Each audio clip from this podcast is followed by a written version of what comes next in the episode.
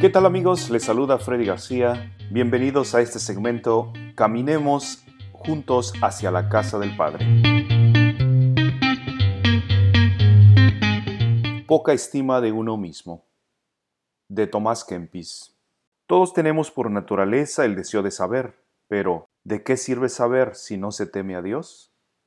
No hay ninguna duda de que vale más el humilde campesino que sirve a Dios el orgulloso filósofo que se descuida a sí mismo por estar mirando el curso de las estrellas. El que se conoce bien se tiene en poco, y le disgustan los elogios de los hombres.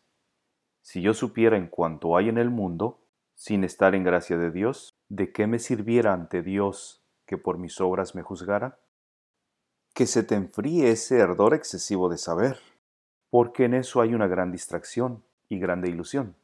En efecto, a los sabios les gusta parecer sabios y tener fama de sabios. Hay muchas cosas que poco o nada le importan al alma el saberlas. Muy tonto es el que se dedica a lo que no le ayuda a salvarse.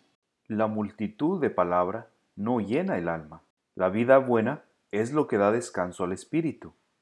La conciencia pura engendra una gran confianza en Dios.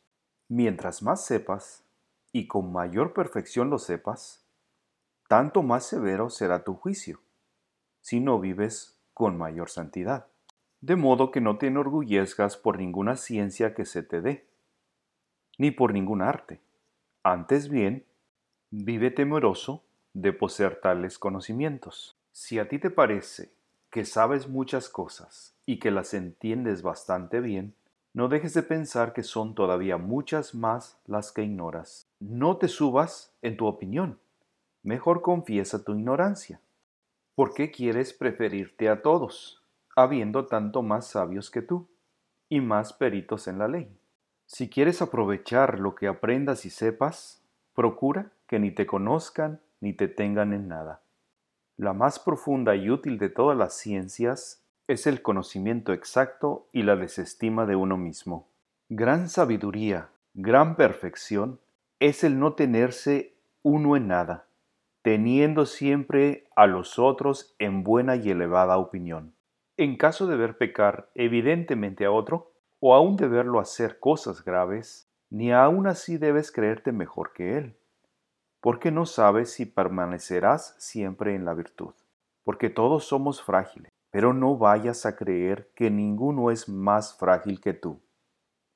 Imitación de Cristo, de Tomás Kempis. Versión del presbítero Agustín Magaña Méndez.